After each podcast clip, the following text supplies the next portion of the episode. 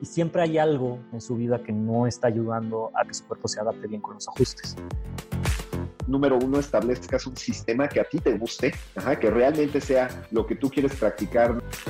El paciente va a salir adelante no solamente porque mi trabajo esté bien hecho, obviamente eso influye mucho, pero porque es un proceso y le tiene que dar tiempo y tiene que cuidar todo lo que hace en su vida. Bienvenidos a este su podcast, Suceso Quiropráctico, enfocado en trasladar los sistemas exitosos y sobre todo promover el crecimiento de atención quiropráctica para el desarrollo personal. El día de hoy nos encontramos sin duda alguna con uno de los más grandes quiroprácticos, me atrevo a decir que del mundo. Eh, nos acompaña con nosotros el doctor Jorge Campos. Doctor, muchísimas gracias por haber aceptado la entrevista. Eh, no sé qué decirle más que agradecerle eh, que se haya tomado este tiempo. Muchas, muchas gracias. Sí, no, la verdad estoy contento de estar acá. Han sido unas semanas bien movidas, con muchos cambios, pero eh, estamos felices de estar acá y sobre todo por, por muchas cosas bellas que se están viendo para la profesión quiropráctica. Sin duda alguna, doctor. Me gustaría empezar con que nos contara cómo fueron sus primeros años de práctica y cómo lo superó los primeros años. Buena pregunta. Los primeros años, en realidad, más que superar, ah, podríamos llamar como despertamos en el primer año de práctica. El primer, en el primer año de práctica yo estaba recién graduado y a pesar de que me, me gradué de Palmer ah, College en Davenport, Iowa, donde nació todo, uh, créame que la filosofía no estaba bien fuerte. Hoy en día hay una tendencia de la mayoría de los colegios y universidades quiroprácticas a alejarse de, de la filosofía que es el por qué hacemos lo que hacemos, y enfocarse más en el cómo, que, o, en el qué, qué estamos haciendo y cómo lo hacemos, pero sin recordar el por qué, que, es lo más importante. Entonces, como yo no tenía un por qué claro, uh, me dejé influenciar mucho al principio. ¿Y a qué me refiero con eso? Por ejemplo, mi primera semana yo llegué a trabajar y una, una paciente me dijo, ¿y usted por qué no tiene bata blanca si es doctor? Le dije, wow, tiene, yo creo que tiene razón. Así que fue, me compré una bata blanca y me puse una bata blanca. Y después de eso me empecé a dar cuenta de que cuando los niños llegaban al consultorio se ponían a llorar porque veían la bata blanca y pensaban que iban a recibir una inyección o algo así. Ah, después de dar un ajuste, los pacientes se levantaban de la camilla y me preguntaban, ¿me va a dar alguna pastilla, algún medicamento? Porque ahí me di cuenta que ese era el, el, el concepto de la medicina. Ah, sobre todo en el mundo latino. En el mundo latino el concepto de la medicina es que es el doctor el que tiene que hacer todo, es el doctor que tiene que sanarte y tú como paciente casi no tienes responsabilidad. Te doy un ejemplo, yo puedo ir al, al médico con un colesterol de, de 500 y, y, el médico puede ser excelente te puede dar una dieta para hacer para bajar el colesterol, te puede dar un programa de ejercicio para, uh, para poder bajar el colesterol también, pero si tú te vas a esa oficina y el médico no te dio una pastilla, el paciente común y corriente dice, oh, es el médico malo, no, no me dio nada para tomar. Entonces ya, ya hemos sido prácticamente endoctrinados de que, de que nuestro cuerpo necesita algo de afuera hacia adentro para sanar. Y, y por lo mismo, uh, cuando yo caí en ese modelo, uh, comencé mi práctica hablando de síntomas, hablando de dolor, y tratando la quiropráctica como una pastilla. Es decir, mira, en vez de tomarte una pastilla, ven acá que yo te ajusto y te quito el dolor. Entonces prácticamente me estaba convirtiendo en, en un paracetamol con mano. Y eso porque había olvidado el porqué. Entonces, escuchando principalmente los podcasts del Dr. Sigafus y también uh, leyendo los, los, libros azules de Strauss, desperté. Desperté y, y dos cosas importantes pasaron. Primero me quité la bata blanca porque me di cuenta que no estaba practicando medicina.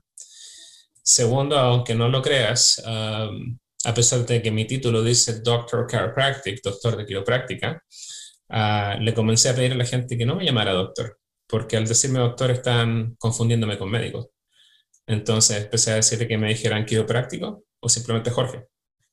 Uh, un ambiente de, responsabilidad mutua y respeto mutuo empecé a pedir cosas de los pacientes, porque la filosofía nuestra nos enseña que las tres cosas importantes que un ser humano debe hacer es pensar bien, moverse bien y comer bien.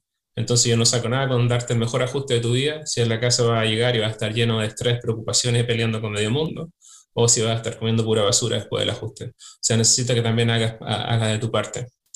Entonces, cuando, cuando entendí el porqué de la quiropráctica y cuál es el porqué de la quiropráctica, es simple. El porqué de la quiropráctica es poder encontrar la subluxación vertebral, corregir esa interferencia del sistema nervioso para mejorar la comunicación cerebro-cuerpo y así optimizar la vida del ser humano independiente del síntoma que tenga. Entonces, cuando, cuando ese por qué fue claro y conciso, uh, te puedo decir que mis primeras dos semanas que abrí el consultorio, uh, creo que no vi más de ocho personas al día, perdón, a la semana. A la semana estaba viendo como una persona por día. Uh, recuerdo llegar a casa y darle gracias a Dios porque vi una persona al día, porque así podía comer esa persona me permitía ir al supermercado, con lo que me pagaba esa persona por ese ajuste, me permitía ir al supermercado y comprar comida. Pero después de eso, cuando desperté y me di cuenta de lo, de lo importante y poderoso que es lo que hacemos, ya no comencé a ver tan solamente mejorías en dolor, comencé a ver mejorías en estado de ánimo de la persona, equilibrio. A todo esto, uh, muy pronto va a salir el 25 de mayo sale a la luz por, por YouTube un documental acerca de cómo la quiropráctica ayuda a las personas con adicción, personas que son adictas a las drogas.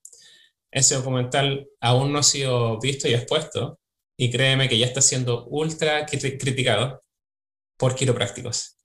Y ni siquiera el documental ha salido a la luz. O sea, ni siquiera saben lo que hay ahí, pero cuando los colegas no entienden la importancia de la comunicación cerebro-cuerpo y solamente piensan que la quiropráctica es para el tratamiento del dolor y cuidado de cosas musculoesqueléticos, ya están criticando como que la quiropráctica es una cura a la, adicción, lo cual, es, lo cual es absolutamente falso. Pero mira, te cuento dos cosas, algo que no aparece en el documental, que se me olvidó hablar en el documental. Y es que cuando yo era estudiante del Palmer y estábamos, cierto, viendo pacientes y cumpliendo nuestros números para poder graduarnos, yo tuve la bendición de, de, ser aceptado para un voluntariado a ir a un centro de adicción. Entonces éramos 10 estudiantes de quiroprácticas que íbamos a un centro de adicción. Y este centro era, era como decimos, heavy, así bien a, ultra seguro. A, estas personas son las que las tienen ahí encerradas 28 días, son las personas que se están abrazando y me siento desesperado por, por recibir droga. Y sabes que era increíble ver cómo sus cuerpos se calmaban después de un ajuste.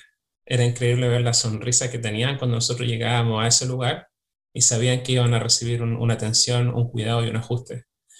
Entonces eso despertó mi, curiosidad y después en práctica fueron muchísimas veces, no te imagino las cantidades de veces. Creo que tengo hasta un, ah, un testimonio grabado por ahí de personas que estaban absolutamente adictas a las drogas y al empezar a ajustar su, su, su, columna y remover todo este ruido del sistema nervioso, su mente comenzó a ser más clara, esa necesidad, esa ansiedad de consumir drogas fue disminuyendo y muchos de ellos no por la quiropráctica, sino que un conjunto de, de tratamiento psicológico, apoyo familiar, pero, pero la quiropráctica fue un gran apoyo durante, durante este proceso.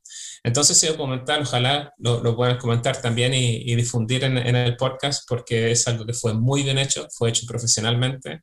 Vinieron expertos a, grabarlo desde de Puerto Rico, se llama Doctor Media, y es un quiropráctico que, que el tipo es un genio ha dedicado su vida ahora a, a promover la quiropráctica a través de, filmaciones increíbles. O sea, es prácticamente ver algo de Netflix como lo está haciendo. Un trabajo excelente. Entonces, me alargué un poco en esto, porque como tú puedes ver, cuando tú encuentras el por qué, despiertas y empiezas a, darte cuenta de que cuando estás ejerciendo quiropráctica estás teniendo un impacto en el sistema nervioso y el sistema nervioso controla todas las funciones de tu vida, absolutamente todo. Entonces tú puedes ver progreso en la vida de las personas, pero eso que ni siquiera te hubieses imaginado. O sea, estados de ánimo, movilidad, dolores, digestión, respiración. Y de hecho hago un desafío. Uh, si alguien que está escuchando encuentra una enfermedad que no tenga un impacto en el sistema nervioso o que el sistema nervioso no sea afectado, y va a dar cuenta que todos los síntomas de todas las enfermedades están relacionados al sistema nervioso. La fiebre está relacionada al sistema nervioso, estar constipado está relacionado al sistema nervioso, tiritar de frío por, por fiebre está relacionado al sistema nervioso. Entonces, todas las condiciones están relacionadas al sistema nervioso. Entonces, si tú puedes optimizar el funcionamiento del sistema nervioso, vas a ver cómo un ser humano comienza a funcionar mejor, independiente del síntoma.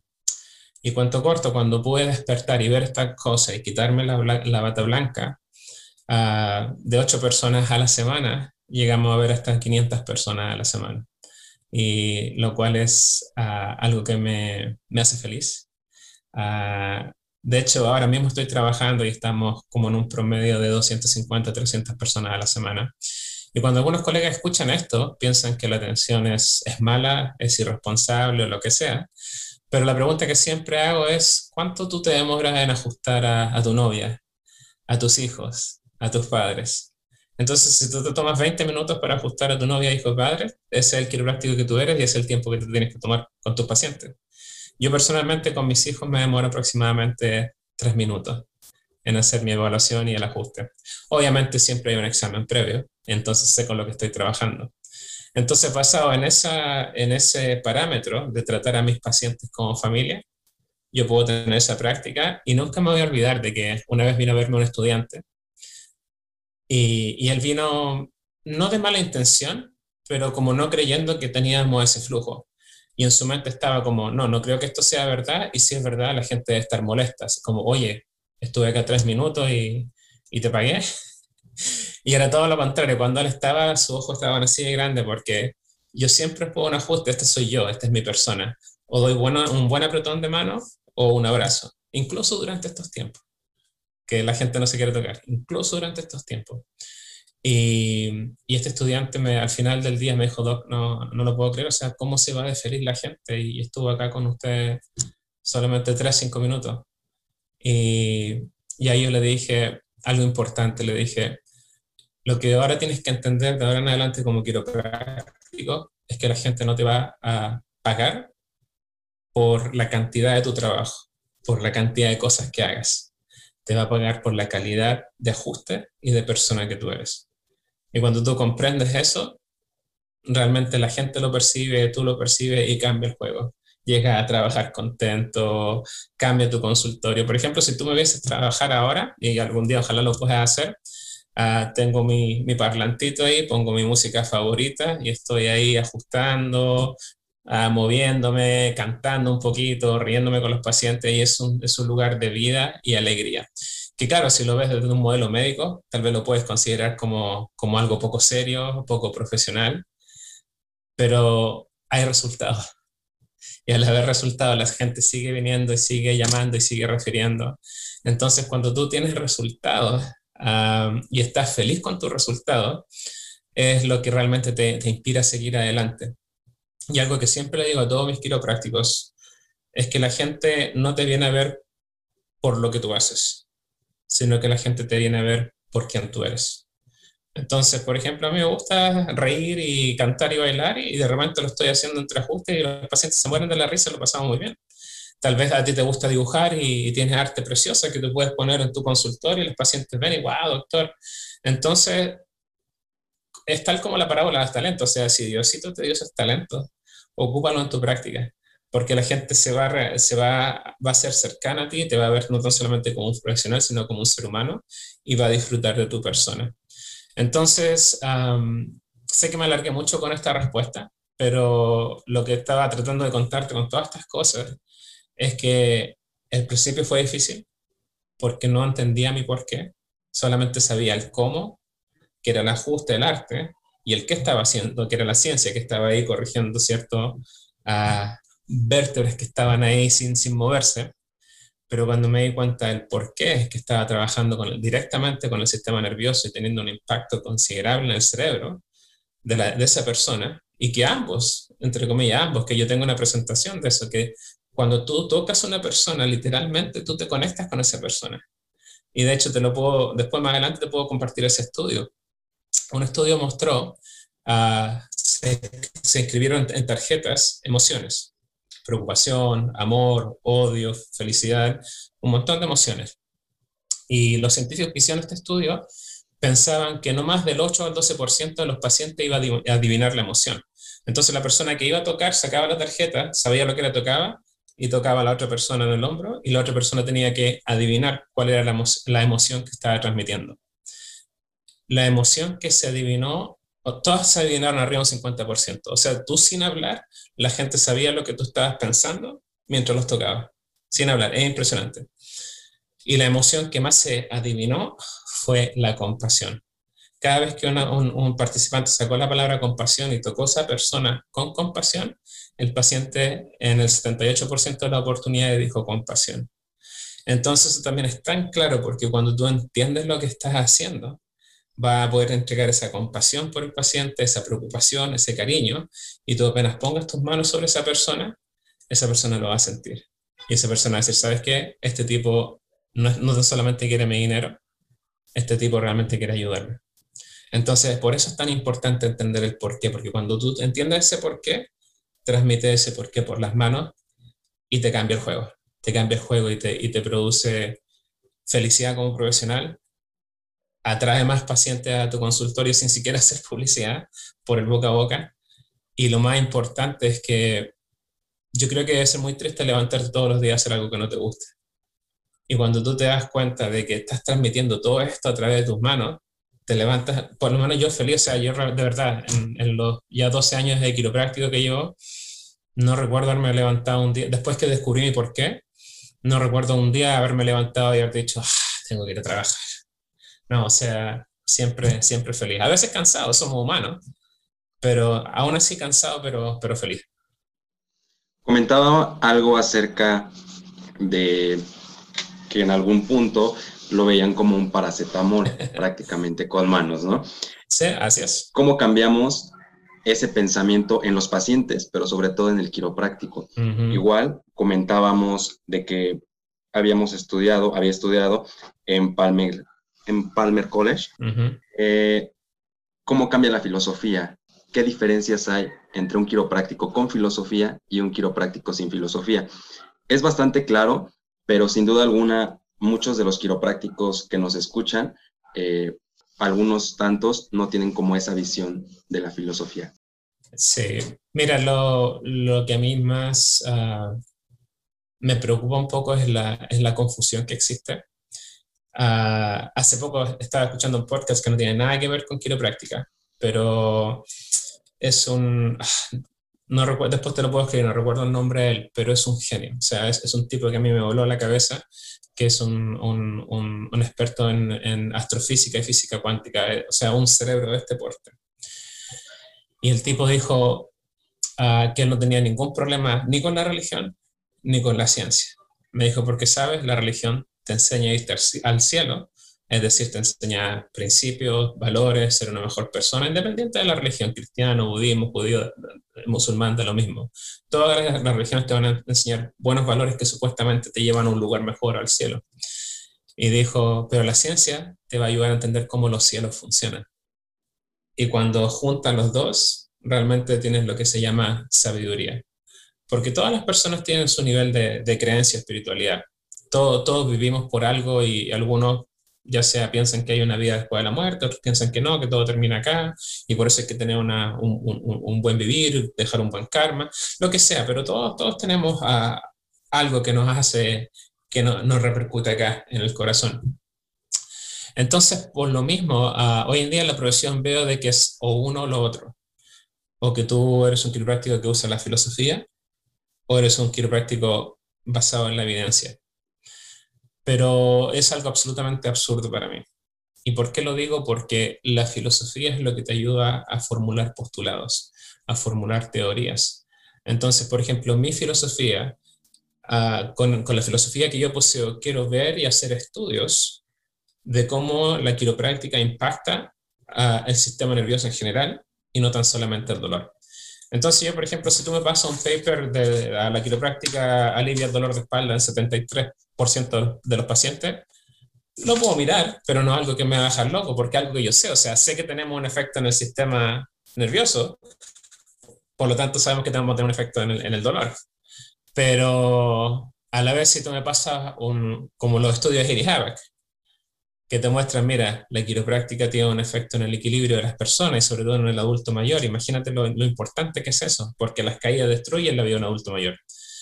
Es como, ok, mira, la quiropráctica tiene un, efecto en, sistémico, porque el, sistema nervioso controla todos los uh, órganos del cuerpo, no tan solamente los músculos.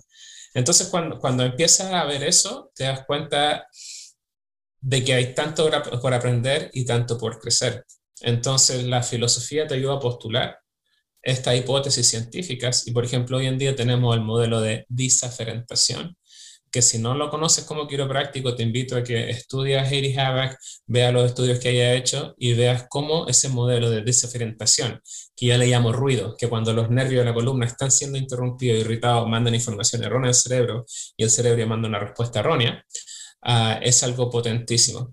Entonces, la manera de que un quiropráctico pueda abrir y expandir su mente, primero es ah, la experiencia. ¿Y a qué me refiero con eso? Anda a ver quiroprácticos que están teniendo experiencia. Te doy un ejemplo. Yo en mi segundo año de carrera decía, no, hasta una estupidez, imposible que un quiropráctico pueda ver 100 personas al día. Imposible, es una estupidez, una ridícula.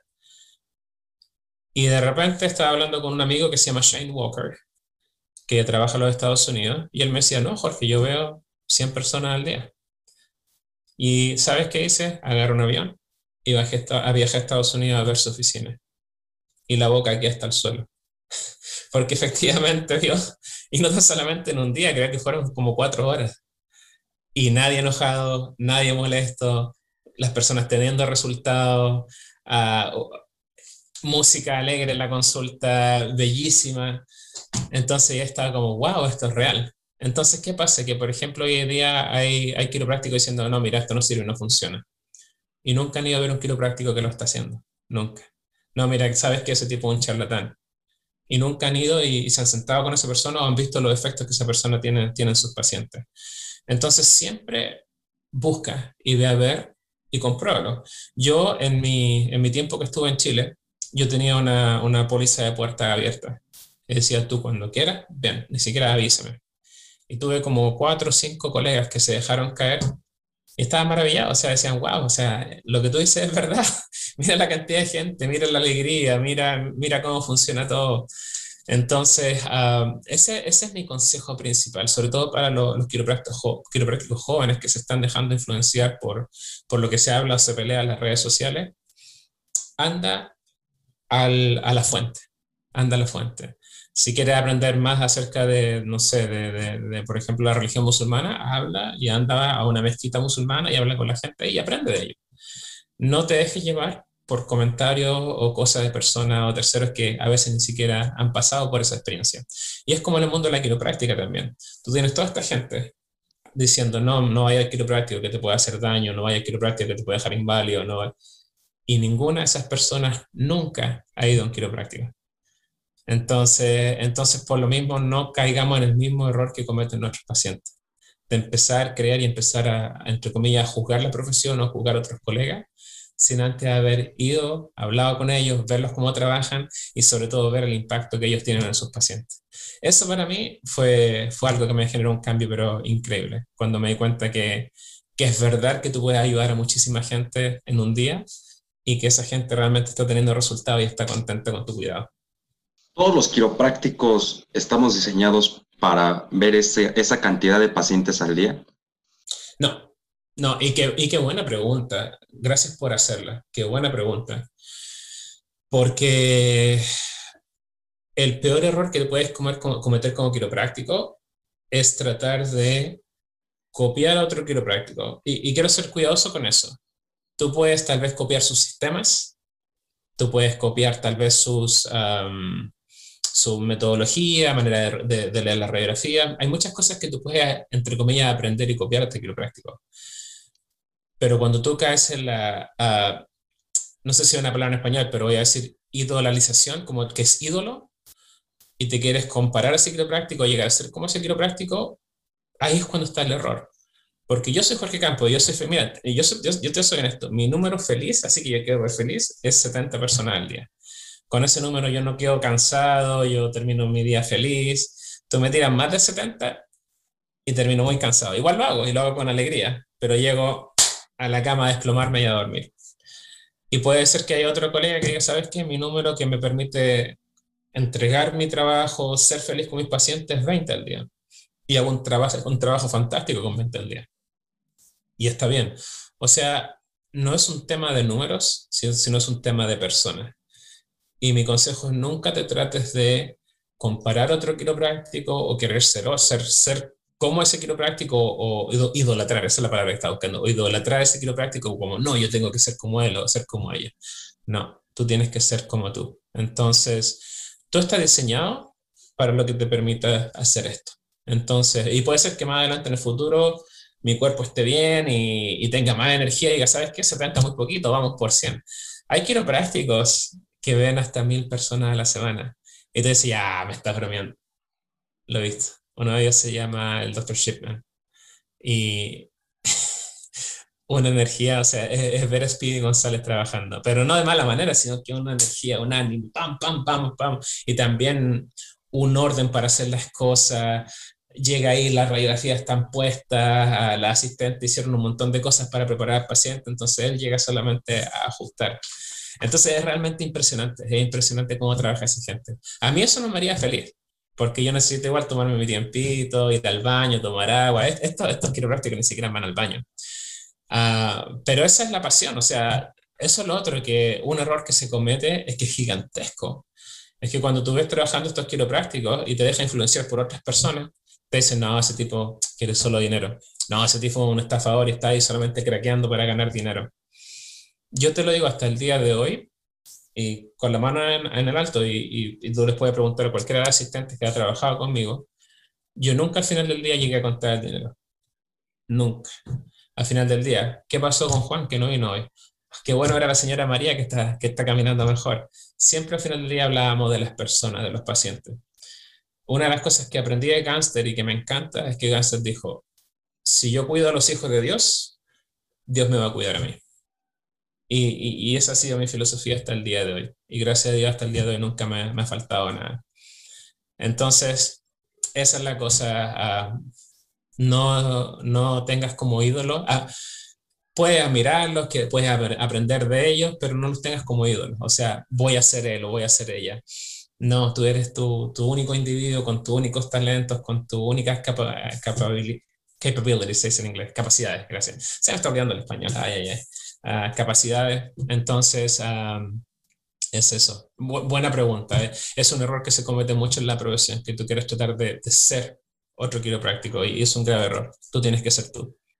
¿Cómo puede el quiropráctico llegar a ser 100% congruente con lo que dice, con lo que hace y sobre todo esa congruencia, cómo influye en la práctica para que sea exitosa? Hay muchas cosas que te podría decir, pero solamente aquí te va, una para que lo pienses. No me lo respondas, sino que esta es una pregunta en general. ¿Cada cuánto tiempo tú te ajustas? Si tú en tu mente me respondes, yo me chequeo cada 15 días, una vez a la semana, o incluso más de una vez a la semana, que genial. Ahora tus, tus pacientes que están en etapa de mantención, o sea que ya pasaron por todo lo que estaban sufriendo y quieres mantenerlo bien, ¿cada cuánto tiempo les dices que vengan? Y eso mismo quiropráctico muchas veces me ha pasado que se ajustan todas las semanas, pero al paciente le dicen, ah, ven una vez al mes a ajustarte. O sea, ¿dónde está la congruencia ahí? Entonces, lo primero que, lo primero, lo primero, lo primero para ser congruente es, me encanta una frase en inglés que dice, you gotta walk the talk. En el fondo tienes que caminar tu discurso. O sea, si yo te estoy diciendo hay que comer sano y estoy como con 70 kilos de sobrepeso, así yo te digo tienes que ajustarte a una vez al mes, yo me ajusto una vez a la semana. Entonces, entonces realmente el ejemplo es clave. El ejemplo es clave. Entonces tú tienes que ser un ejemplo, tienes que ser un ejemplo de vida, un ejemplo de salud. Ah, yo te digo, yo cometí ese error también. La primera vez que yo fui a México, estaba pesando, creo que eran 126 kilos, estaba, estaba hecho una bola, estaba gigante. Y ahora estoy como, he, engordado un poquitito gracias a Sherman, pero ya retomé de nuevo el gimnasio firme y voy a volver a, bajar y estar en, mi peso ideal. O sea, ya de hecho ya lo estoy haciendo. Entonces, y no, y no es por un tema de verme bien, sino que es un tema de, de salud. Porque, ¿sabe? Hoy día leí una cita que me encantó, que decía, hacer ejercicio es una celebración de lo que tu cuerpo puede hacer y no un, castigo por lo que comiste anoche. Y, me encantó, o sea, si nosotros estamos ajustando columna, estamos diciendo que el movimiento es vida y nosotros no nos movemos, tampoco está siendo poco, está siendo poco congruente. Entonces nuestra filosofía nos enseña que tienes que pensar bien, comer bien y moverte bien. Entonces ahí tú tienes que ver dónde te apretas el zapato, cómo están mis niveles de estrés, cómo estoy comiendo y qué estoy haciendo con mi cuerpo. Y eso incluye los ajustes también. Así que de esa manera logramos la congruencia con nuestra filosofía. Tuvo siete clínicas en Chile, ¿correcto? Sí, llegamos a tener siete centros, sí. Ok. ¿Cuánto tiempo tomó el tener siete centros quiroprácticos y cómo surgieron? ¿Por qué surgieron? Uh, esa es otra buena pregunta y la verdad yo me río porque, y te lo voy así como uno admite sus victorias, también tiene que admitir sus derrotas. Y yo te quiero decir que yo, una de las cosas que fui, gracias a Dios ya no lo soy, pero lo fui, fui un pésimo hombre de negocios. Entonces, más que tener siete centros de quiropráctica o siete negocios, uh, creé prácticamente una fundación sin fines de lucro. Entonces, a los colegas se les daba un porcentaje muy, muy bueno para que trabajaran ahí. Y era principalmente porque yo quería que la gente, tanto los quiroprácticos como los pacientes, estuviesen felices. Uh, y también, gracias a Dios, me, me rodeé de gente buena. Entonces, cuando esa gente buena comparte tu misión y visión, uh, se quieren un, unir a ti.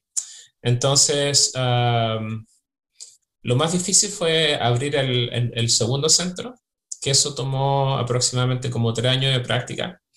Y ya después que abrimos el segundo nos disparamos y, y en, creo que en seis años ya teníamos los siete.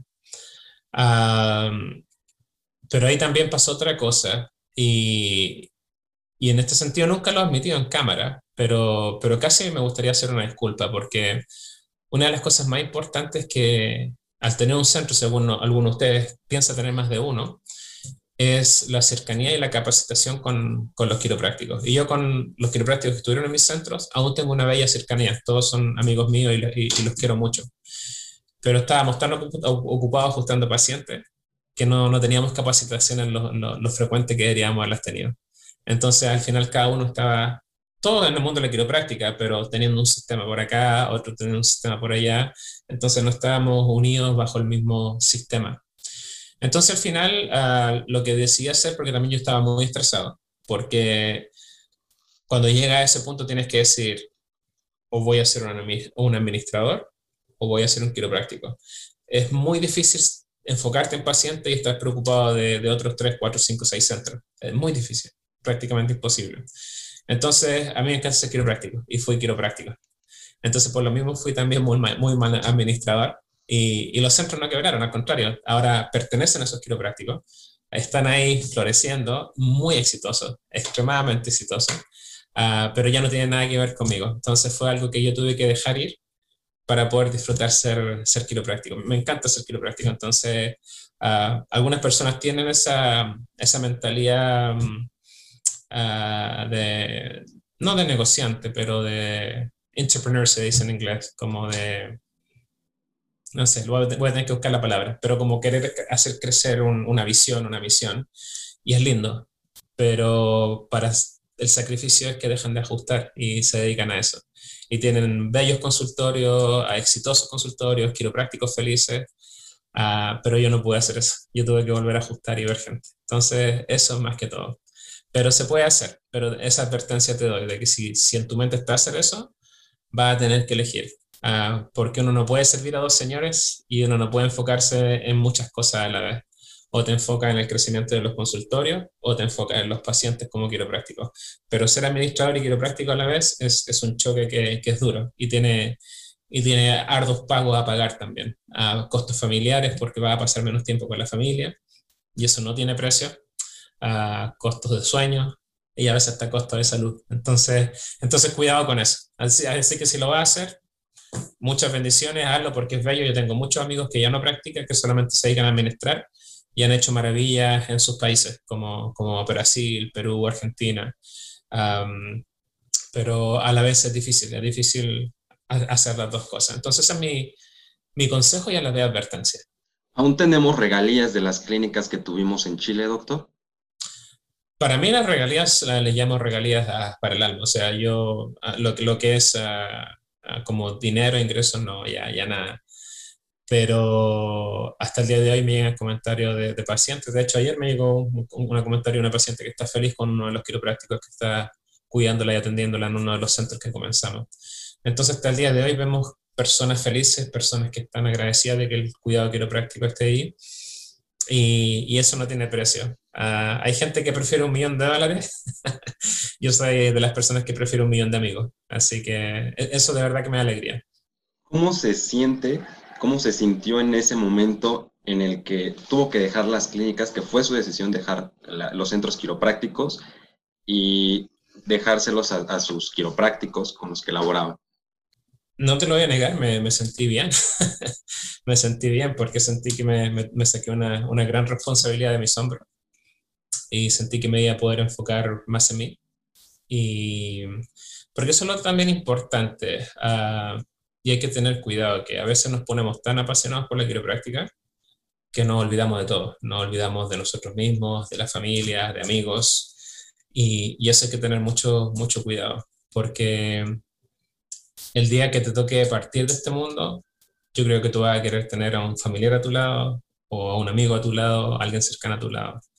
Y, y se dedicas toda tu vida a, servir, servir, servir, servir, pero no te preocupas de, de ti mismo, de cuidarte mismo, de cuidar tu mente, tu salud, tu estrés, tu cuerpo. Uh, y sobre todo esas relaciones cercanas que son importantes. Uh, va, va, a ser, va a ser uh, algo que te, te, puede costar caro. Entonces, uh, es algo que yo, nuevamente, es, una advertencia con, con, cariño. No te olvides de ti mismo.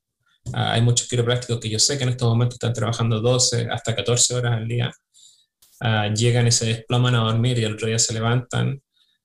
ojo con eso. Yo sé que tú quieres ayudar y servir. Yo estuve ahí. Yo estuve ahí. Pero por eso me tomé un sabático de dos años Uh, estuve en Sherman trabajando casi sin ajustar, uh, haciendo crecer la quiropráctica desde Sherman para el mundo, que fue genial.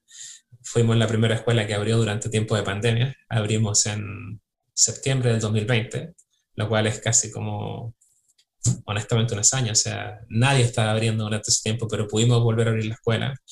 Uh, subimos el nivel de estudiantes, si no estoy equivocado, en un 18% en plena pandemia. Uh, entonces, vuelvo a lo de la misión. Como mi misión es clara, en ese momento mi misión era hacer crecer la quiropráctica, pero ya no ajustando, sino desde otro punto de vista. Y, y lo pudimos lograr. Y de verdad me fui con, con las puertas abiertas de par en par desde Sherman. Y ahora estoy en un consultorio practicando nuevamente Uh, algo especial que te puedo contar es que la primera semana que empecé a practicar estábamos viendo aproximadamente como 180 personas y ya estamos en tres semanas viendo 252. Y no hemos hecho ninguna publicidad. Todo esto, boca a boca, porque la gente ve y siente, siente esa pasión. Porque estoy acá también te puedo contar, es muy especial. Uh, durante mi tiempo en Sherman me tocaba visitar quiroprácticos. Estos quiroprácticos no, nos traían, nos referían futuros estudiantes. Estos quiroprácticos decían, mira, que hay un cheque para Sherman para que la, la escuela siga creciendo. O a veces estos quiroprácticos decían, mira, quiero donar esto para, para Sherman, ya sea utensilio, lo que sea, y también lo hacíamos. Y esa era mi misión, tener una buena relación con estos quiroprácticos. Y, y esta consulta que, en la que estoy ahora, que visité, fue muy especial. Porque cuando yo vine a visitar esta consulta, el quiropráctico estaba postrado en cama sin poder mover las piernas. Este quiropráctico lamentablemente recibió una mordida de, una araña y, y, resulta de que mm, el pobre le, se le activó una enfermedad autoinmune que se llama Guillain-Barré que ataca el sistema nervioso y, y no podía mover las piernas, apenas levantar los brazos, estaba bien malito. Y aquí es donde está la filosofía y tu por qué. Cuando yo estaba acá, yo dije, este doctor tengo que ir a verlo y, y ajustarlo en el hospital.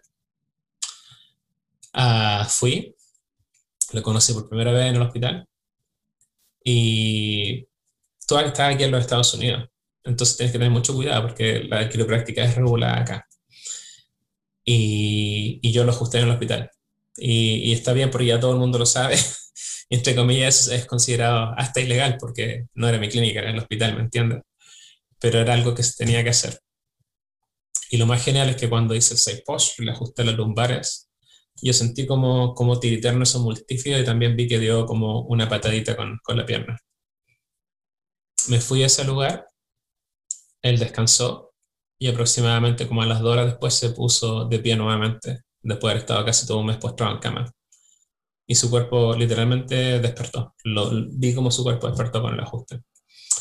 Entonces, y no es tan solamente el ajuste, él también está nutriéndose bien, tomando un montón de vitaminas B para fortalecer el sistema uh, nervioso, uh, está haciendo también terapia física, tiene una familia maravillosa que lo apoya y lo quiere. Entonces son muchas cosas jugando a la vez, pero, pero ese día lo único que cambió fue el ajuste. Y fue el día que, que, que, se animó a levantarse y ponerse de pie y caminar nuevamente. Entonces cuando eso ocurrió, uh, se acabó el sabático, volvió todo, todo el amor por la quiropráctica. Digo, tengo 43 años, estas manos todavía son jóvenes. Así que volví y me hice cargo de su consultorio mientras él se rehabilita. Y, y mi meta es uh, entregarle en sus manos un consultorio el doble más grande de lo que yo recibí. Entonces, y no lo digo por un tema de finanzas, económico, sino porque el potencial es enorme. O sea, todo el mundo necesita quiropráctica y eso es lo que estoy comunicando a cada persona que viene a este consultorio. Sin duda alguna, es una gran experiencia, una gran historia lo que nos está contando, porque dejamos eh, en Chile una parte importante que eran los centros quiroprácticos y llegamos a levantar o a hacernos cargo de otro, ¿correcto?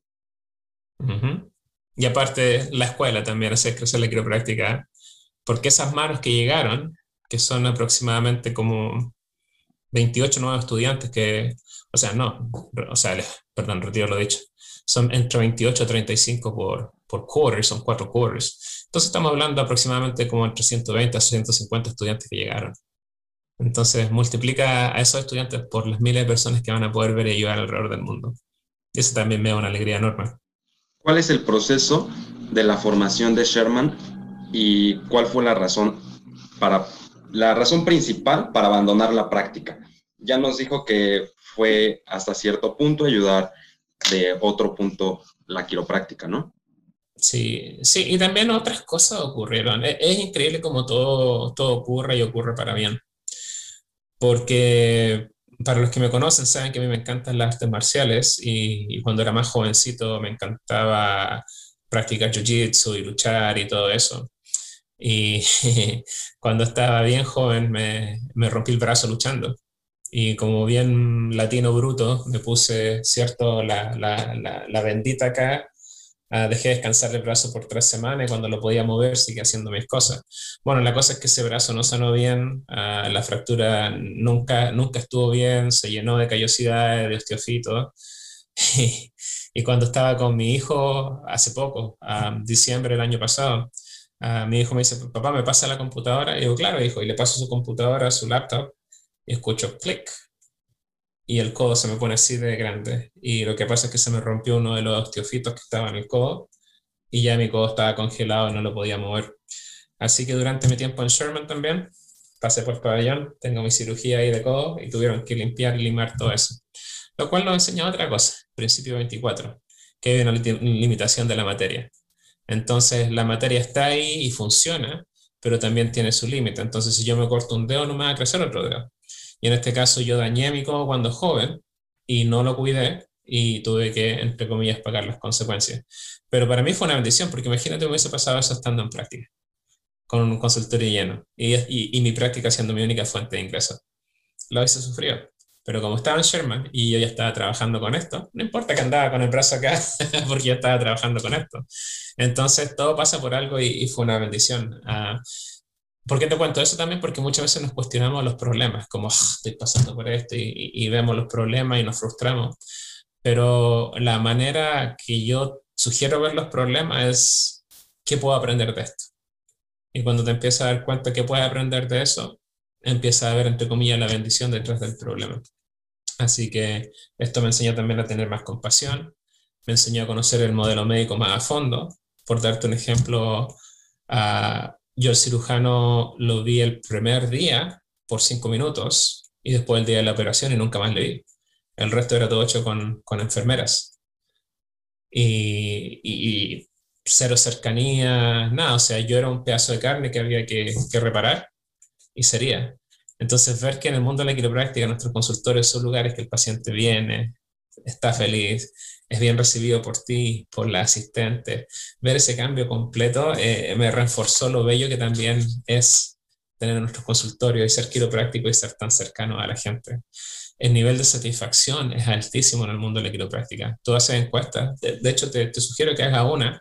Yo solamente la hice una vez y fue impresionante, tuvimos un 96% de satisfacción. O sea, me voló la cabeza ver la, la, cantidad de gente que estaba feliz y agradecida con nuestro cuidado. Entonces, y a la vez, ojalá uh, poder ayudar a las personas para que, para que no pasen por esto. Yo estoy aquí en los Estados Unidos y esto, estos fueron casi 60 mil dólares. Entonces la gente también dice, ay, pero el cuidado quiropráctico es caro. Esto es caro. Esto es caro. Y si puedes ayudar, trabajar y prevenirlo, es mucho, mucho más barato. Ah, bueno, y me preguntaste de Sherman, perdón. Y de Sherman, el, uh, a pesar de no ser mi escuela de grabación, no podría estar más agradecido a esa escuela. El currículum es, pero increíble. O sea, mira, te doy ejemplos. Es la única escuela donde se empieza a, a palpar gente en el primer semestre. Todas las otras escuelas, después de un año, te dejan empezar a tocar y palpar. No, palpación es la primera clase. Y si no me equivoco, el segundo semestre, o quarter que le llaman acá, uh, es taco y ya haces tu primer ajuste de tago a, un recíproco. Entonces, ya desde un principio te hacen enamorarte del arte, de poder empezar a usar tus manos desde el primer día. La primera semana tú tienes clase de palpación. Uh, después de eso, el cariño que hay por los estudiantes. O sea, de verdad, yo trabajé ahí y te lo puedo decir.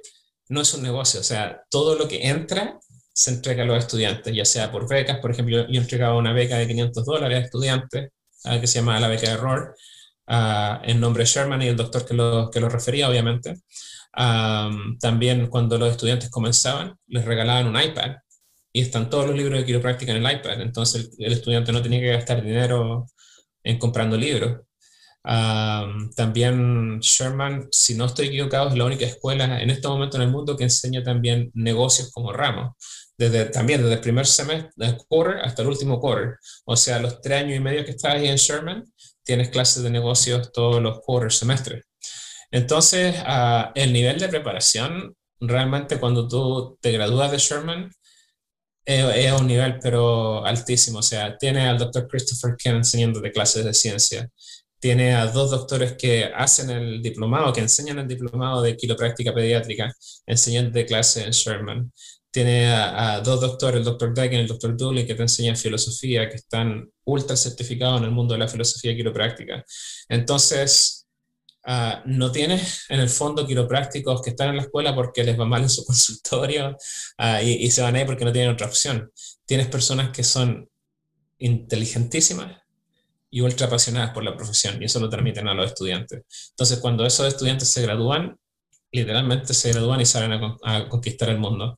Ojalá, y te lo digo de corazón, ojalá más escuelas pudiesen mirar lo que Sherman está haciendo y lo pudiesen copiar, porque es fenomenal.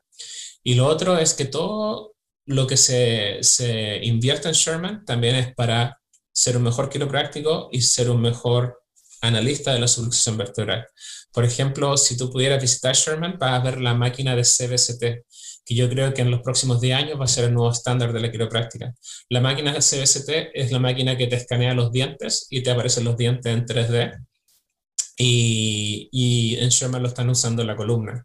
Entonces, antes decían, ah, es que no puedes ver una subluxación en, la radiografía ahora lo ves, o sea, ves la vértebra que está rotada posterior, ves cómo está comprimiendo el nervio, ves cómo está comprimiendo la arteria igual, porque también hay un componente vascular, que ese tema nadie lo está tocando, pero hay un componente vascular en el ajuste igual, entonces la circulación al cerebro mejora también. Y por eso desaparecen dolores de cabeza, problemas de presión, uh, es impresionante. Entonces, poder ver toda esa tecnología nueva. También somos la única escuela que está usando una técnica nueva que se llama EPIC. Y esa técnica te ajustas con, con una onda de sonido. Es una locura. Y claro, tú dices, ah, pero la, la filosofía, las manos. Te doy un ejemplo. Aproximadamente el 25% de las personas tienen el proceso mastoide más alargado de lo normal. Y el proceso mastoide está arriba del atlas. Entonces, aunque tú quieras ajustar el atlas, no tienes como diablo accederlo, porque te está bloqueando el proceso mastoideo. Entonces ahí ponen la máquina de Epic, ¡pum!, te manda el ondazo, te causa el movimiento del Atlas y después toma adelante y después del, del ajuste y tú ves cómo se movió ese Atlas. O sea, es una cosa que realmente es impresionante el nivel de tecnología que Sherman está usando también. Y todo enfocado en la quiropráctica. O sea, Sherman no tiene el último nivel de láser para sanar heridas. Sherman no tiene el último nivel de, de plantillas para los pies que te van a dar un mejor camino. Que no son cosas malas no son cosas malas, pero eso lo puede tener cualquier persona, lo puede tener un ortopedista, un fisioterapeuta, pero e-, ese nivel de precisión para un ajuste específico que se está usando te vuela la cabeza. Así que si algún día quieren visitar a Sherman, yo todavía tengo lazos muy cercanos ahí, así que hablemos, hagámoslo. si no me equivoco, espero que este año se haga, o si no, ya va a ser el próximo, ah, se llama el IREX que es un congreso de filosofía y ciencia y quiropráctica unidos. Entonces están los postulados filosóficos y qué dijo la ciencia cuando se hicieron los estudios. Y, es potentísimo. Eh, eh, eh, si, si, hay que ir a algo en Sherman y te gusta la ciencia, recomiendo 100% ir al, al IRAPS, así se llama el, el congreso. ¿Recomienda tener alguna otra fuente de ingreso aparte vaya, los quiroprácticos que se dedican solamente o nos dedicamos solamente a la consulta quiropráctica, ¿deberíamos de tener otra fuente de ingreso económico? La respuesta es sí, absolutamente sí. Pero ten cuidado. ¿Y a qué me refiero con eso? Es que, por ejemplo, una fuente de ingreso, por ejemplo, sería tener, ya cuando te esté yendo bien en la vida, comprar una casa y tener propiedad y ganar dinero con tus propiedades. Ah, tal vez puedes invertir en el mercado, hay varios quiroprácticos que he visto que están invirtiendo ahora en la, en la criptocurrencia. Pero aquí voy con eso son dos cosas. Uno es que no desenfoca tu consultorio. Porque claro, si yo quiero, por ejemplo, tener extra ingresos, me puedo poner a vender dulces, huevos en, en la consulta, ¿me entiendes? Pero ya te desenfoca y, y, y, ya se convierte en una feria más que en un centro quiropráctico. Entonces, entonces no te desenfoques de tu centro, ten, ten tus procedimientos, tus cosas claras, y los ingresos extras, ojalá que sean fuera del mundo de la quiropráctica, pero no trates de meter cosas de afuera dentro de tu consultorio porque crea un caos. Uno de los ejemplos que por lo menos a mí no me gusta, que yo estaba hablando con un colega que me decía, ah, mira, ponte a vender a gotitas de marihuana acá en la consulta que alivian mucho el dolor y que es legal. Uh, tú puedes sacar una licencia en los Estados Unidos y vender esa, esas gotitas de marihuana. Entonces yo hablo con esta doctora y le digo, ¿y como tú cuánto ganas uh, con esta gotita? Y por darte un ejemplo, uh, 30 dólares por gota que vende. ¿Y cuánto estás vendiendo al día? Como unas 3. Okay. ¿Y cuánto cobras por ajuste tú? 30 dólares también. Bueno, entonces ve tres personas más al día y olvídate de las malditas gotas. En vez de estar ahí sentado en el computador haciendo la orden y, y esto, esto, otro. ¿Me, ¿Me, entiendes? O sea, cuidado con eso, que no, no se desenfoque tu consultorio uh, para ganar dinero uh, en otras cosas. Entonces, invierte en el, en el mercado, compra casa, si quieres vende carros, pero, pero ojalá que tu consultorio sea enfocado y honestamente, disculpa que sea tan, tan loco, pero que sea sagrado, o sea, ese es tu lugar donde tú muestras tu experticia. ¿Y cuál es tu experticia? Es analizar y corregir el complejo de solución vertebral. Entonces, si quieres hacer otras cosas, y eso es lo otro, antes yo tengo que admitirlo, que era bien pesado y estaba en, en, un, en algo que en inglés es straight hate. O sea, si no estaba haciendo quiropráctica, yo me enojaba, incluso hasta, hasta criticaba. Y yo ahora que estoy un poco, un poco más viejo y más maduro, me doy cuenta que estaba bastante equivocado. Y en eso incluso si, hay, si he ofendido a alguien, también quiero ofrecer una disculpa. Porque hay muchos quiroprácticos que sí, que te hacen un montón de cosas que no tienen nada que ver con quiropráctica. Y créeme que muchos de ellos no lo hacen por negocio de verdad, no lo hacen por negocio, sino que he visto que estos quiroprácticos no tienen tanta confianza en el ajuste o no entienden el propósito del ajuste, quieren un efecto tal vez inmediato, entonces como paciente tú ajustaste y no tuvo un efecto inmediato, que a todo esto yo me pasa todo el tiempo, hay muchas veces que yo hago un ajuste y no hay ningún cambio, y la persona me mira como me siento igual. Yo con cariño le pongo mi mano en su hombro y le digo, exacto, por eso hicimos un plan de cuidado y no tan solamente un ajuste. Porque yo no hago un solo ajuste, yo hago planes de cuidado basados en el examen, en la radiografía y en la termografía. Entonces, por, por, lo mismo, hay que tener, hay, hay que tener uh, cuidado con eso, porque yo estaba jugando a estos colegas, pero estos colegas lo único que querían era que esa persona se sintiera bien ese día. Entonces, como no se sintió bien con tu ajuste, le pongo una ventosa. Como no se sintió bien con la ventosa, le pongo una corriente. Si no se sintió bien con la corriente, le, meto ahí alguna cremita de algo. Y en el fondo estas personas son buenas personas. Son buenas personas y quieren que ese, paciente se sienta mejor ese día. Y claro, están perdidos, no entienden el propósito de la quiropráctica, que principio 6, que todo proceso requiere tiempo. Y principio 24, que hay una limitación de materia. O sea, seamos honestos, si voy a la consulta 10 y todavía no veo ningún cambio, digo como, ay, espérate, o yo estoy haciendo algo mal, aquí hay otra cosa, tal vez tengo que referir a otra parte.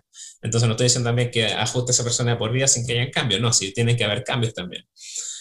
Pero, pero habiendo dicho eso, um, cuidado en la profesión, cuidado porque estamos apuntando el dedo y acusando a estas personas y tratándolos mal y diciéndoles mixer y todo eso. Y en el fondo son buenas personas que no entienden la filosofía de lo que hacemos y solamente quieren que ese paciente se le pase el dolor y se sienta bien ese día. Entonces, entonces cuidado con eso. Somos una familia, somos una familia bien disfuncional, pero somos una familia. Y si, y si empezamos a traer más respeto a la familia, yo creo que vamos a crecer mucho más como, como profesión. Y créeme, yo hace, creo que ya son más de cuatro años que no escribo algo negativo en las redes sociales de, de colegas. nunca atacaba en persona, pero decía, ah, mira, me reía de, no sé, pues, de la ventosita, me reía de, de la corriente, me reía de, de, las cosas que hacían estos colegas que no tenían nada que ver como quiropráctico. Y, y, la verdad es que estaba equivocado. Y era parte de una inmadurez. Ahora ya ves más canita en mi barba, estoy más maduro. Y, me doy cuenta que estas personas son buenas personas y están tratando de hacer otra cosa y su filosofía es diferente. Su filosofía no es adaptación, cambio, uh, progreso, su filosofía es quitar dolor. Y, ellos están haciendo todo lo posible por quitar dolor ese día. Así que a respetar un poquito más a los colegas, quererlos y, y entenderlos en ese sentido.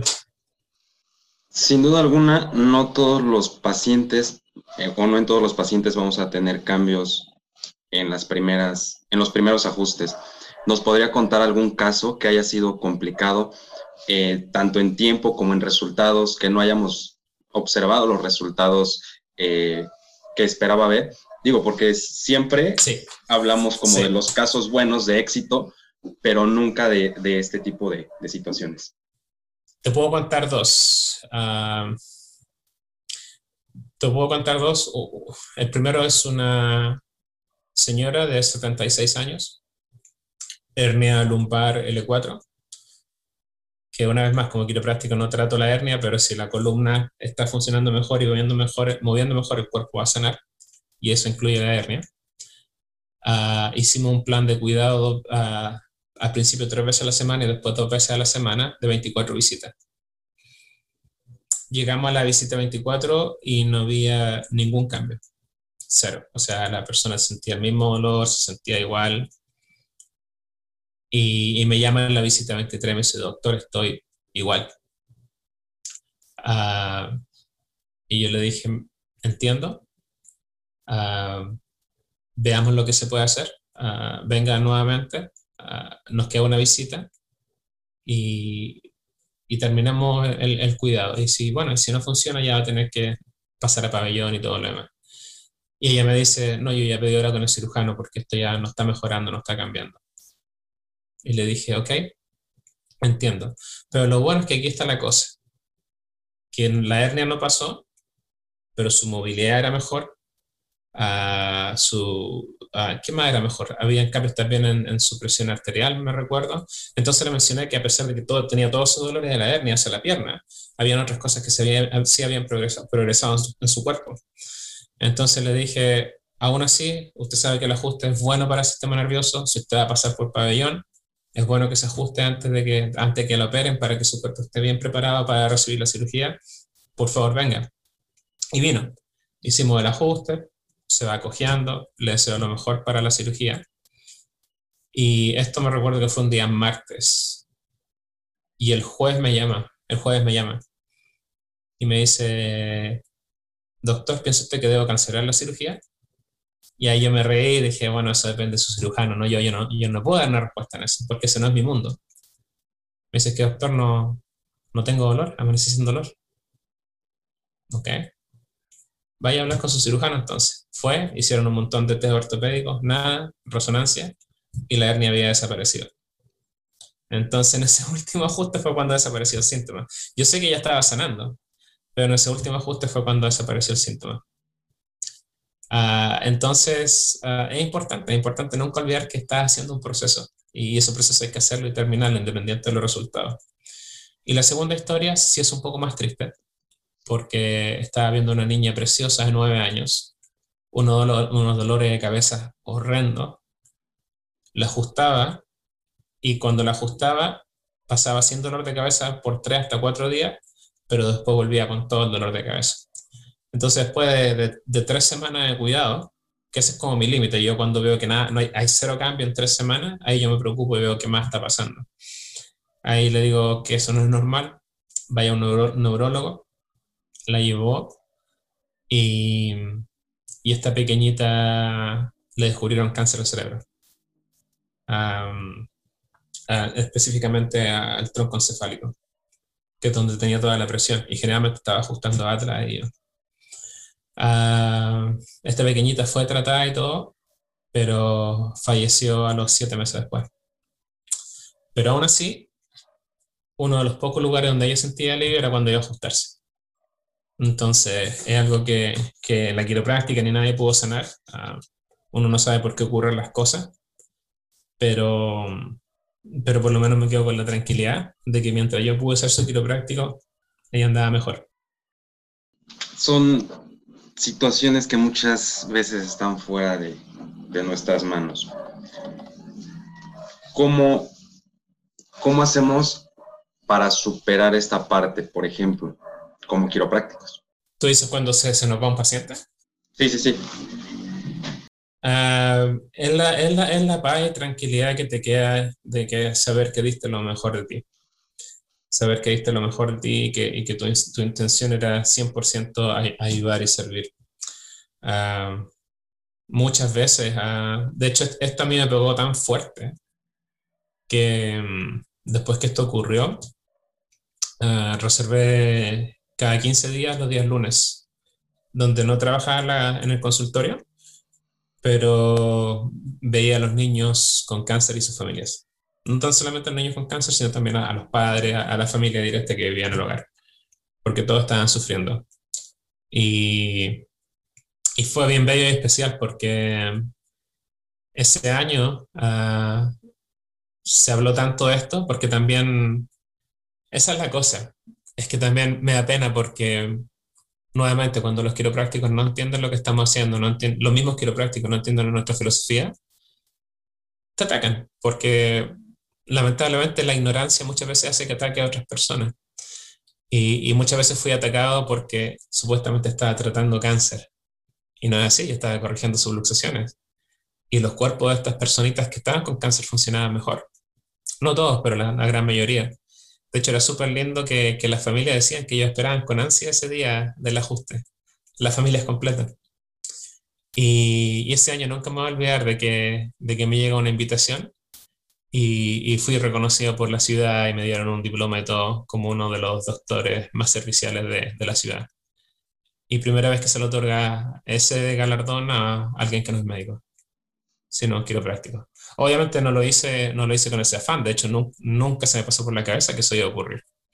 Pero, pero fue bonito, fue bonito estar ahí en, en un anfiteatro y, y, que se reconozca a tu trabajo y, y nuevamente no tu trabajo, sino el por qué estaba haciendo lo, lo que hacía. Entonces estas situaciones duras que a veces nos tocan vivir, definitivamente nos hacen más fuertes y nos hacen mejores personas. O sea, yo nunca me hubiese imaginado que iba a estar uh, viendo y ajustando familias de niños con cáncer. Uh, ni siquiera se me hubiese pasado por la cabeza. Pero cuando me tocó pasar por este caso, me hizo clic y, lo hicimos. Contactamos la fundación y todo lo hicimos y, fue precioso. O sea, Yo, hay, un chico en especial, puedo decir su nombre y todo, le tengo mucho cariño, se llama Matías. Y Matías está luchando con una leucemia, una leucemia súper dura. Y gracias a Dios ya está en remisión, sobrevivió. Y, y, gracias a todos los contactos que uno tiene en el mundo de la quiropráctica, él siempre quiso conocer a un equipo de fútbol, ir al estadio y, pudimos llevarlo a, conocer a los jugadores. Pasó todo el día con uno de los jugadores de fútbol,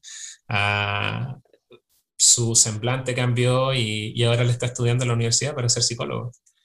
Entonces, ah, son las pequeñas cosas que, que, tú puedes hacer como quiropráctico que tienen un gran impacto en, la vida de las personas.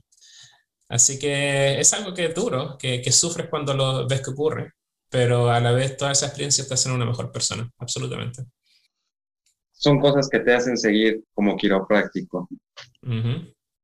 Vamos a hablar del tiempo, del tiempo, de sus tiempos de quiropráctico, por ejemplo. ¿Cuánto tiempo considera necesario para un plan de tratamiento? ¿Cuántas sesiones durante cuántos ajustes por semana? Y también, sobre todo, las formas de pago, las formas de pago de los ajustes. Es importante hablar la parte económica porque pues los quiroprácticos vivimos de nuestro trabajo, ¿no? Yo te voy a ser así, voy a ser bien honesto, pero también tengo que tener cuidado porque como esto es algo clínico, tú tienes que ver un historial, tienes que tomar unas radiografías, tienes que hacer tu estudio en el fondo y ver cuánto progreso ese paciente puede tener.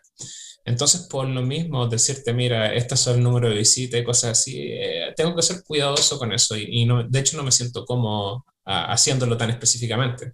Lo que sí te puedo decir es que aquí en el consultorio tenemos planes de cuidado. Ah, los planes van entre 12 visitas hasta 36, dependiendo del nivel de deterioro y daño que haya. Ah, también la frecuencia depende justamente de cómo está el historial, las radiografías y, toda la información que tenemos de esos pacientes. Ah, aquí hacemos planes de, cuidado, como, como estamos en Estados Unidos, son en dólares, entonces no quiero hablar de dólares porque también puede choquear a algunas personas, porque tú sabes que el estilo de vida es diferente y imagínate, o sea, esta mi operación que me dice que en los Estados Unidos 60 mil dólares, me la podría haber hecho en Chile por, por 7 mil dólares, ¿te fijas? Entonces, los precios también son diferentes. Entonces, entonces, no quiero hablar de dinero, como tal, pero sí quiero hablar de, de, la importancia de un plan de cuidado. Y te doy el siguiente ejemplo. ¿Qué pasa si yo abro un gimnasio y digo a los miembros del gimnasio, vengan y entrenen cuando quieran y, y pagan en la puerta cuando vengan a entrenar? Te aseguro que las personas van a ir, van a levantar pesa uno o dos días, van a ir al espejo, van a mirar, van a decir, no, no tengo músculo, así que no voy más. Pero si yo voy al gimnasio en el gimnasio me dicen, mira, esta es la matrícula y si tú pagas esto, tienes derecho a venir tres veces a la semana, en mi mente yo digo, mira, yo pagué por esto y si no vengo, estoy perdiendo mi dinero, estoy malgastando mi dinero. Entonces, eso es una motivación extra para ir, para tener un compromiso, porque esa es la cosa, es un compromiso que hice. Y, y estoy pagando por ese compromiso. Entonces voy, hago mis tres veces a la semana por tres meses, después de tres meses voy, me miro al espejo y digo, mira, ya hay músculo y todo, y, estoy feliz por los cambios que he visto. Entonces ese plan me ayudó a ser disciplinado. Yo por lo mismo no trabajo por ajuste. O sea, si viene alguien acá y me dice, no, doctor, no, aquí ya... estamos en Estados Unidos. Hay cientos de lugares que la persona puede ir por un, solamente un ajuste para sentirse mejor a mí eso no, no, es como yo trabajo y no es, lo, no es lo que me interesa. Y no lo digo de una mala manera, sino que si esa persona va, le hago el ajuste, se siente peor, le cuento a toda la ciudad de que soy un horrible quiropráctico. Uh, o si voy y le hago un ajuste, se siente igual, lo mismo, mira, fe, ya no me pasó nada, y le cuento a todo el mundo que soy un horrible quiropráctico. Pero si hacemos un plan de cuidado en el cual va a haber alto, y bajo, van a haber días que la persona va a estar adolorida y va a pensar que tú le hiciste daño porque el cuerpo cierto está cambiando. Van a haber días que así, doctor, usted es maravilloso, me siento tan bien después del ajuste. Pero cuando ya llegamos a esa revolución, volvemos a, a, ver los cambios delante y el después. Y los cambios delante y el después no solamente son cambios de dolor, cómo estás durmiendo, cuántos ejercicios puedes hacer al día. Ah, tenemos un, cuestionario que vamos preguntando cosas de, del progreso de la persona en un, nivel personal. Entonces, cuando a la persona le mostramos el antes y el después, primero con, con su progreso, que él, él, o ella misma escribieron, y después toma la radiografía, y muestra adelante y el después. Las personas quedan absolutamente felices con su cuidado quiropráctico, refieren a sus amigos y, seguimos creciendo. Entonces, en resumen, uh, sugiero, nunca sugiero trabajar sin un plan de cuidado. Uh, ¿Cómo lo vas a hacer tú ahí? Tienes que ver qué técnica estás usando, cuál es tu propósito. Porque, por ejemplo, en el mundo de, de upper cervical, el, el, propósito es corregir la subluxación de C1 y van, te chequean y si no estás subluxado de seguro, no te ajustan. Entonces he conocido varios amigos que, que han tenido pacientes que no lo, no han ajustado en tres años porque C1 todavía está estable. Y, así como trabajan, y eso es, su sistema. En mi caso, yo soy full spine, uh, columna completa, y, y, bueno, ahí también tenemos nuestras peleitas con el mundo de persérvica, pero ellos dicen, nosotros también somos full spine, estamos impactando toda la columna desde aquí arriba, está bien, está bien, no importa, no, no vamos a pelear en eso. Pero, pero yo sí ajusto más de C1 y, y me encanta ver esos cambios. Por ejemplo, ayer, ayer fue maravilloso porque uh, vi una niñita de 9 años que hicimos un plan de cuidado de, de 24 visitas. Y cualquier persona que, que no es quiropráctico, que tiene una filosofía baja de lo que hacemos, diría, oye, pero ¿cómo vas a ver 24 veces un niño? Eso es criminal, eso acá, y, y, los niños no tienen dolor de espalda. Y sabes que ella se le llenaron sus ojitos de lágrimas y me dio un abrazo porque vimos la él después y su escoliosis, su escoliosis desapareció casi en un 100%. O sea, fue de un, de un, grado 28 como un grado 5, o sea, una cosa, pero, pero increíble, impactante, o sea, que hasta a mí me impactó. Y no estaba tratando la escoliosis, sino que estaba trabajando con su columna y con el complejo de subluxación vertebral. Y su columna solita se fue ajustando, recomendando y, y su escoliosis desapareció. Entonces, ver eso, esos cambios es, genial, es genial y, y, aparte me da pena porque hay, lamentablemente, vuelvo a repetir, cuando no entiendes lo que estamos haciendo, uh, hoy en día se está atacando considerablemente a, a, la quiropráctica. Por ejemplo, esa misma historia que te conté de la niña, si esa niña en estos momentos viviera en, en Canadá, en British Columbia, no le hubiésemos podido tomar radiografías porque están prohibidas las radiografías para los quiroprácticos. Uh, si ese mismo niño, niño viviese, niña viviese en Australia, nunca lo hubiésemos podido ajustar porque en Australia está prohibido ajustar niños menores de 12 años.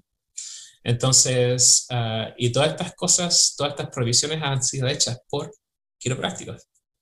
O sea, ha sido el enemigo interno que, que ha causado todas estas cosas. Entonces, imagínate la, la bella experiencia que tuve yo ayer, si no me equivoco, fue con esta, sí, fue ayer, ayer con esta niñita. Fue bellísimo, o sea, ver una cosita de 9, de años que te abrace feliz, mira mi columnita, es, pero así te salta el, corazón. Y lamentablemente van a haber quiroprácticos que nunca van a experimentar eso, nunca, porque lamentablemente su, su enfoque y su porqué está en otra parte. Uh, y está bien, lo respeto, pero así como yo respeto su enfoque y su porqué, yo espero que ellos también respeten el mío. Eso es lo único que, que pido, no tan solamente yo, sino que muchos quiroprácticos que trabajan en la forma que trabajo yo. Hablaba de un compromiso, eh, tanto del paciente como del quiropráctico, cuando llevamos un plan de cuidado, un plan de, de cuidado quiropráctico, vaya. ¿Qué uh -huh. sucede cuando, en su caso, cuando el paciente no llega a su consulta, por ejemplo, el día de hoy? ¿Qué sucede con esa cita? ¿Se la recorren? o se toma como si él hubiera asistido? No, no, nunca, nunca cobramos, eh, sobre todo acá en los Estados Unidos, es ilegal a cobrar por un servicio que no, que no ejerciste. Es, es ilegal, así de simple. Entonces, lo, lo, que se hace es, se habla con esa persona, se tiene un, una, digamos que vino tenía que venir dos veces a la semana, desapareció tres semanas, apareció por su ajuste. Entonces, antes de su ajuste, ve para acá, lo llevamos a la salita, nos sentamos, mira, este fue nuestro acuerdo, esto es lo que íbamos a hacer, no está ocurriendo. Lo vamos a hacer. Y si te dicen que no, no, es que no tengo tiempo, mira, solamente con un ajuste. Está bien decirle a una persona, sabes que yo no, yo no soy el quiropráctico indicado para ti. De hecho, me pasó también, me pasó esta semana, que viene una persona que, que está aterrorizada de la radiografía, uh, no quería tomarse radiografía, Aquí la máquina que tenemos en este consultorio tiene la radiación más baja de los rayos X, uh, es comparable a ver cuatro horas de televisión, el nivel de radiación, o sea, es muy baja. Uh, le expliqué todo eso y no, no, no, no me quiero tomar radiografía, no, no, no. Entonces, muy amablemente le dije, yo tengo toda la intención de ayudarte uh, y, me encantaría poder hacerlo, pero yo no trabajo así y necesito ver, no puedo adivinar con tu salud. Entonces yo respeto tu decisión, es tu cuerpo, porque esta persona me dijo que ni siquiera volaba en avión porque no quería pasar por la máquina de rayo X del, aeropuerto. Entonces, entonces le dije, yo respeto es tu decisión, es tu cuerpo y te felicito por eso, porque hoy en día hacen falta personas en el mundo que sean tan decididas a decir, ¿sabes qué? Esto es lo que quiero y esto es lo que quiero. Y de verdad, la felicité. Le dije, pero a la vez, yo no puedo ser tu quiropráctico, porque yo no trabajo así. Y créeme, la persona no se fue enojada, no se molestó, le hicimos el reembolso de su dinero y fue. Y, y también con pacientes que no están siguiendo su cuidado, llegamos hasta ahí, se, se, le cobra su plan por los ajustes que se hicieron, porque también es justo, o sea, yo trabajé. Y los ajustes que no se van a hacer, se le hace un reembolso y no, y no hay problema. Y se le envía a donde otra persona que ellos, a buscar lo que ellos están buscando. Porque así como te hablaba hace un rato atrás, que hay quiroprácticos que lo que buscan es aliviar el dolor y van a hacer todo lo posible por aliviar el dolor de esa persona, ya sea con ajustes, ventosa, aguja, lo que sea. Uh, ese paciente está buscando ese tipo de quiropráctico. Entonces, hay un mercado para todo, hay, hay un propósito para todo y, y, y, está bien. Entonces, tú tienes que tener claro quién, quién tú eres y qué quieres lograr. Y si el paciente y tú lo comprenden, va a tener una relación maravillosa y resultados excelentes. Nos comentaba hace un momento acerca de que ajustábamos a, los pequeños con cáncer, pero también a sus familias. ¿Cómo surge? También sabemos que tenía una práctica comunitaria en la cual viajaba ciertos días para ver a las personas, ajustarlas y demás. ¿Nos puede contar un poquito acerca de este tema, cómo surgió y cómo se mantuvo a flote eh, pues este objetivo sin obtener ingresos eh, económicos? Sí, fue bonito. La fundación, de hecho, está, aún está vigente, pero inactiva. nadie está haciendo nada con, con, la fundación en Chile. Se llama Fundación Chilena de Quiropráctica. Y, y, volvemos a lo mismo, o sea, independiente si, es, uh, si vas a un lugar satelital a hacer ajustes, que a todo esto es, qué bueno que lo mencionas porque muchos quiroprácticos quieren servir, pero cometen el error de servir en sus propios consultorios.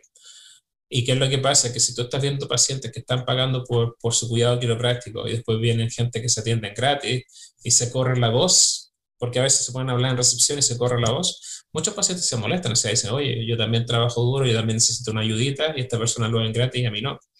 Entonces, si tú quieres realmente servir, puedes hablar con, por ejemplo, con el Club de Rotarios, con el Club de Leones, y ellos tienen sedes, tienen lugares donde tú puedes ir, llevar tu camilla portátil y servir de esa manera. Y así lo puedes hacer de corazón y bien. Y, y aún así, uh, cuando servíamos, había como pequeñas tasas, que no era yo para ganar dinero, sino que eso se donaba a la institución. Pero, pero de esa manera también tú puedes, ah, pasan varias cosas. Puedes servir a tu comunidad, a los que más necesitan y no tienen para pagar un cuidado completo. Uh, y también puedes apoyar a estas organizaciones que están tratando de servir y, y ayudar a la gente. Entonces, uh, se puede hacer, pero también ahí ya depende de, de, tus tiempos y de las ganas que tengas de hacerlo. Y, y, ahí también hay que tener cuidado porque, por ejemplo, si tú estás soltero, hazlo y hazlo.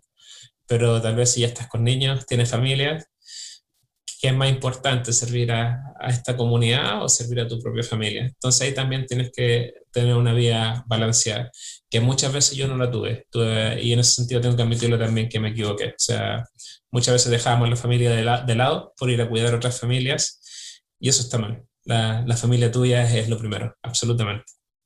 ¿Cómo llegamos a ese balance, doctor? ¿Cómo, ¿Cómo encontramos ese punto de equilibrio? en el cual debemos de tener tiempo para bueno, todo. Uh -huh. Sin duda alguna, uh -huh. perdón, eh, cuando estás comenzando tu práctica y ves que empiezas a tener pacientes, pues tu objetivo es, son ellos, ¿no? Pero también no hay que olvidar que tú eres una persona, tienes familia y debes de estar con ellos. ¿Cómo encontramos ese punto de equilibrio? Es, es tristemente simple, o, o, tú te das cuenta a tiempo o la vida te da una bofetada y te lo haces saber a tus niños o, o tu pareja y, y, las cosas se ponen complicadas. Entonces, hay que estar pendiente, o sea, darte cuenta. Uh, cuando, cuando ve a tus pequeñitos que te hacen comentarios, que te ven poco, uh, cuando recibes muchos reclamos de tu pareja de que, de que estás pasando poco tiempo con la familia, uh, es ahí cuando tienes que, que despertar y hacerlo, porque si no, no lo despiertas Porque no estoy tratando de enredarme acá, pero te doy el ejemplo de Gangster. Gangster trabajó como una bestia. Gangster se estaba muriendo y quería ajustar a la enfermera. No sé si tú sabías eso. Pero el mismo día que Gangster murió, uh, su enfermera era paciente de él. Y ahí así, entre medio agonizando, le dice, oye, Mary, hace tiempo que no te ajustes, que te revise. No, no, doctor Gangster, usted descanse. Y, a las cuatro horas después falleció. Entonces, imagínate, justo antes de morir quería, quería ajustar algo, o sea, ese nivel de servicio.